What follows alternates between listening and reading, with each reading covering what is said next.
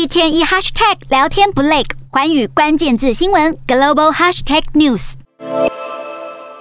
尽管美国折扣零售商目标百货 Target 调降季利润预测，引发投资人担忧，并且世界银行大幅下调全球经济成长预测，美股今天在苹果等科技股领涨下收高，国际油价上扬也激发能源股涨势。美股四大指数全数收红，道琼指数上涨两百六十四点三六点，收三万三千一百八十点一四点；纳斯达克上扬一百一十三点八六点，收一万两千一百七十五点二三点；标普五百上涨三十九点二五点，收四千一百六十点六八。八点，非半指数上扬三十点二三点，收三千零九十二点九七点。欧洲股市方面，由于投资人担心全球中央银行为了遏制通膨飙高，纷纷采取紧缩行动。同时，世界银行在俄罗斯入侵乌克兰之后，下调全球经济成长预测。欧股今天收低，欧洲三大股市全数收黑。英国股市下跌九点二九点，收七千五百九十八点九三点。德国股市下挫九十七点一九点，收一万四千五百五十六点六二点。法国股市下跌四十八点四三点，收六千五百点三五点。